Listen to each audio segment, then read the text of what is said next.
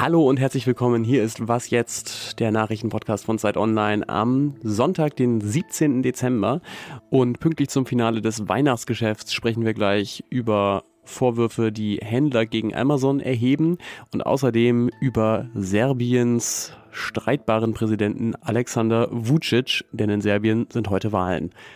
Ich bin Ole Pflüger und erstmal kommen hier aber die Nachrichten. Ich bin Matthias Peer. Guten Morgen.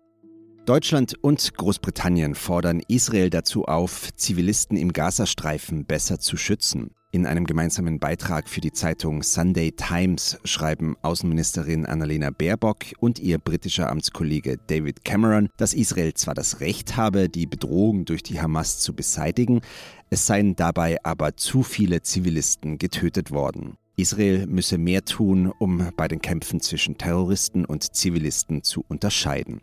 Baerbock und Cameron plädieren zudem für eine nachhaltige Waffenruhe, die zu einem dauerhaften Frieden führen soll. Bei einem Bootsunglück vor der Küste Libyens sind mindestens 60 Menschen ertrunken. Das hat die Internationale Organisation für Migration mitgeteilt. Unter den Opfern sind demnach auch Frauen und Kinder. Auf dem Boot waren insgesamt 86 Menschen, die offenbar über das Mittelmeer nach Europa reisen wollten. Nach UN-Angaben sind allein in diesem Jahr insgesamt mehr als 2200 Migrantinnen und Migranten bei der Überfahrt Richtung Europa gestorben. Redaktionsschluss für diesen Podcast ist 5 Uhr. Haben Sie schon alle Geschenke oder stürzen Sie sich heute nochmal ins Getümmel in der Innenstadt für die letzten Besorgungen? Oder sind Sie vielleicht eher so der Typ Glühwein vom Herd und dann den Online-Weihnachtsmann machen? Wenn ja, dann ist es statistisch ziemlich wahrscheinlich, dass Sie bei Amazon kaufen. In Deutschland landet nämlich mehr als jeder zweite Euro, den die Menschen im Online-Shopping ausgeben, bei Amazon. Die Plattform ist auch deswegen so erfolgreich, weil sie sich äh, einen bestimmten Ruf erarbeitet hat in den letzten Jahren, nämlich dass man sich dort schnell einen Überblick über den Markt verschaffen kann und dann zu günstigen Preisen schnell das geliefert bekommt, was man möchte. Mein Kollege Nikolas Kilian hat allerdings in seiner Recherche Hinweise darauf gesammelt, dass das möglicherweise gar nicht mehr immer der Fall ist. Hallo Nikolas. Hallo. Du schreibst ja in deinem Text, äh, dass Amazon unter Umständen nicht mehr unbedingt ein Garant für niedrige Preise ist, sondern zum Teil sogar eher für höhere Preise als nötig sorgen könnte. Wie funktioniert das? Dazu muss man erstmal wissen, dass ähm, ein Großteil des Umsatzes auf Amazon eigentlich ähm, von externen Händlern stammt. Ähm, bis zu 70 Prozent machen diese externen Händler aus. Und ich habe mit einigen Händlern ähm, gesprochen, die wollen alle anonym bleiben. Und die berichten mir, dass sie bei Amazon extrem hohe Gebühren haben, beziehungsweise total viel Werbung schalten müssen. Ähm, man kann sich das so vorstellen, das kann jeder ausprobieren, ähm, mal auf Amazon gehen ähm, und mal darauf achten, wo man überall einen kleinen grauen Schriftzug sieht von Sponsored oder gesponsertes Produkt. Das ist alles Werbung, dafür zahlen die Händler. Und die Händler, mit denen ich gesprochen habe, die berichten, dass sie, um überhaupt auf Amazon wahrgenommen zu werden, 15 bis 20 Prozent ihres Umsatzes in die Werbung dort stecken. Und das schlagen die Händler eben auf ihre Produkte auch wieder drauf, weil langfristig gesehen ähm, können sie auf ihre eigene Marge ja nicht verzichten. Moment, das heißt, werden die Produkte dann nur auf Amazon teurer oder auch anderswo? Genau, ich habe mit Händlern gesprochen und die meisten Händler verkaufen eben auf mehreren Plattformen, neben Amazon, ja, wie eBay oder Otto. Trotzdem sind diese Händler sehr abhängig von Amazon, weil das einfach so ein großer Marktplatz ist. Amazon will dafür sorgen, dass sie wettbewerbsfähige Preise auf ihrer Plattform anbieten, also möglichst günstig ähm, im Vergleich zu anderen.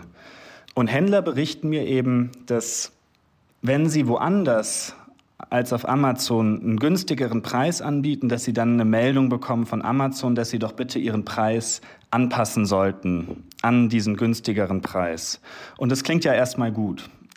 Nur berichten mir die Händler, dass wenn das nicht geschieht, wenn sie das nicht machen, dass Amazon sie aus diesem Einkaufswagenfeld ausschließen würde. So können Kunden nicht mehr so einfach ihre Produkte kaufen. Und zumindest die Händler, mit denen ich gesprochen habe, wie die reagieren, ist, die erhöhen die Preise auf den anderen Plattformen um dann zumindest genauso teuer zu sein wie auf Amazon. In den USA hat die Wettbewerbsbehörde FTC ja wegen der äh, mutmaßlichen Praktiken, die du gerade beschrieben hast, äh, sogar ein Verfahren gegen Amazon eröffnet. Was sagt denn Amazon zu diesen Vorwürfen?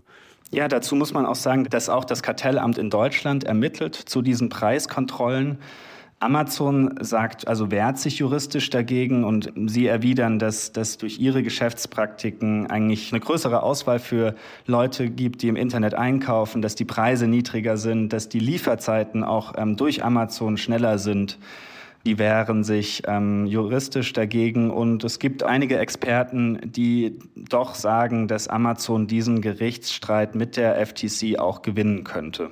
Auf jeden Fall interessante Hintergrundinformationen zum Weihnachts-Online-Shopping. Vielen Dank dir, Nikolas Kilian. Danke, Ulla. Alles außer Putzen. Die Bundesregierung kratzt ja gerade äh, jeden Euro zusammen, den sie noch irgendwo finden kann für ihre Haushaltspolitik. Und die Menschen in Deutschland machen das offensichtlich auch, nur dass sie nicht nach Euros kratzen, sondern nach D-Mark. Ja, sie haben sich nicht verhört. Laut Bundesbank sind immer noch über 6 Milliarden deutsche Mark im Umlauf. Und in den letzten Jahren haben die Deutschen wieder mehr davon in Euro umgetauscht als vorher. Dieses Jahr waren es zum Beispiel schon 27 Millionen Euro. Mein Tipp also für Sie fürs Wochenende, wenn Sie 2002 schon so alt waren, dass Sie eigenes Geld hatten, nicht putzen, aber vielleicht mal die ein oder andere Matratze ausschütteln, Schubladen durchtasten, alte Sparstrümpfe umkrempeln. Vielleicht steckt ja noch irgendwo ein kleines Sondervermögen drin. Heute sind Parlamentswahlen in Serbien und der Sieger steht dabei im Grunde schon vorher fest. Das ist die Fortschrittspartei von Präsident Alexander Vucic. Vucic hat in den elf Jahren, die er Serbien regiert, Medien und Politik so sehr auf seine Person zugeschnitten, dass die Opposition kaum eine Chance haben dürfte. Und er ist auch einfach wahnsinnig beliebt. Dabei fällt er immer wieder mit extrem aggressiver Rhetorik auf und dieses Jahr marschierten sogar an der Grenze zum Kosovo serbische Truppen auf, sodass immer mehr Experten Vucic auch als Bedrohung für den Frieden auf dem Balkan sehen. Warum wählen die Serbinnen und Serben Vucic so gerne? Das kann uns vielleicht Ulrich Ladurna näher bringen, Europakorrespondent der Zeit. Hallo Ulrich. Ja, hallo. Gegner beschreiben Vucic ja als cholerisch, äh, rachsüchtig und unberechenbar und seine Mentoren waren unter anderem Kriegsverbrecher wie Slobodan Milosevic. Ist er in Serbien trotzdem oder deswegen so beliebt? Naja, Vucic ist sicher auch beliebt, weil er zum Krieg auf dem Balkan zumindest widersprüchliches Verhältnis hat. Äh, die Serben haben, glaube ich, ihre Rolle in den Balkankriegen nicht aufgearbeitet und dafür steht auch Vucic. Und er steht äh, auch für jemanden, der sich nicht in die Schuld bekennt, die Serben damals auf sich geladen haben und im Gegenteil sich als Opfer darstellt. Und in diesem Narrativ äh, erkennen sich viele Serben wieder. Vucic weigert sich unter anderem, die EU-Sanktionen gegen Russland äh, mitzutragen, dazu die Drohungen gegen Kosovo. Trotzdem hat Kommissionspräsidentin Ursula von der Leyen ihn bei seinem letzten Besuch sehr gelobt und den lieben Alexander genannt. Was bezweckt die EU denn mit diesem Umgang?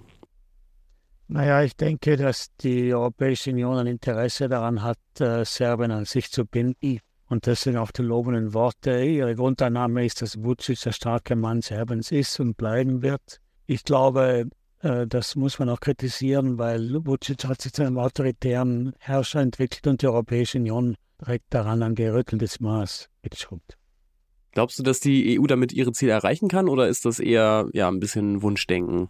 Na, ich glaube, die Europäische Union macht sich Illusionen über die Natur von Alexander Vucic oder sie will nicht sehen, was offensichtlich ist, dass sie dazu beigetragen hat, in Serbien äh, einen autoritären Herrscher zu etablieren. Und sein Interesse der EU beizutreten, sagen wir mal so, ist zumindest äh, beschränkt. Zum Abschluss äh, noch die Frage, wie steht es denn um die Opposition in Serbien? Gibt es da jemanden, der ihm auf lange Sicht gefährlich werden kann? Ja, es gibt ein breites Oppositionsbündnis von 13 Parteien. Serbien, Serben gegen Gewalt heißt das. Ähm, das hat durchaus Chancen, zum Beispiel die Hauptstadt Belgrad äh, war, dort die Wahlen zu gewinnen. Es, Vucic fürchtet diese Opposition, aber natürlich Vucic kontrolliert die Medien und er hat viele andere Mittel, womit er sozusagen eigentlich diesen Wahlgang so verzerren kann, dass man nicht behaupten könnte, er sei fair und frei. Insofern hat die Opposition sehr schwierige Voraussetzungen. Vielen Dank dir, Ulrich Ladurner. Sehr gerne. Und das war's für heute Morgen bei Was Jetzt. Und der Sonntag ist ja der einzige Tag, wo es das auch für den Tag war. Deswegen morgen früh geht es weiter mit meiner Kollegin Elise Landscheck. Wir freuen uns, wenn Sie auch dann wieder reinhören, freuen uns sehr, wenn Sie uns weiterempfehlen und natürlich auch gerne eine Mail schreiben an wasjetzt.zeit.de. Ich bin Ole Pflüger, vielen Dank fürs Zuhören, bis zum nächsten Mal.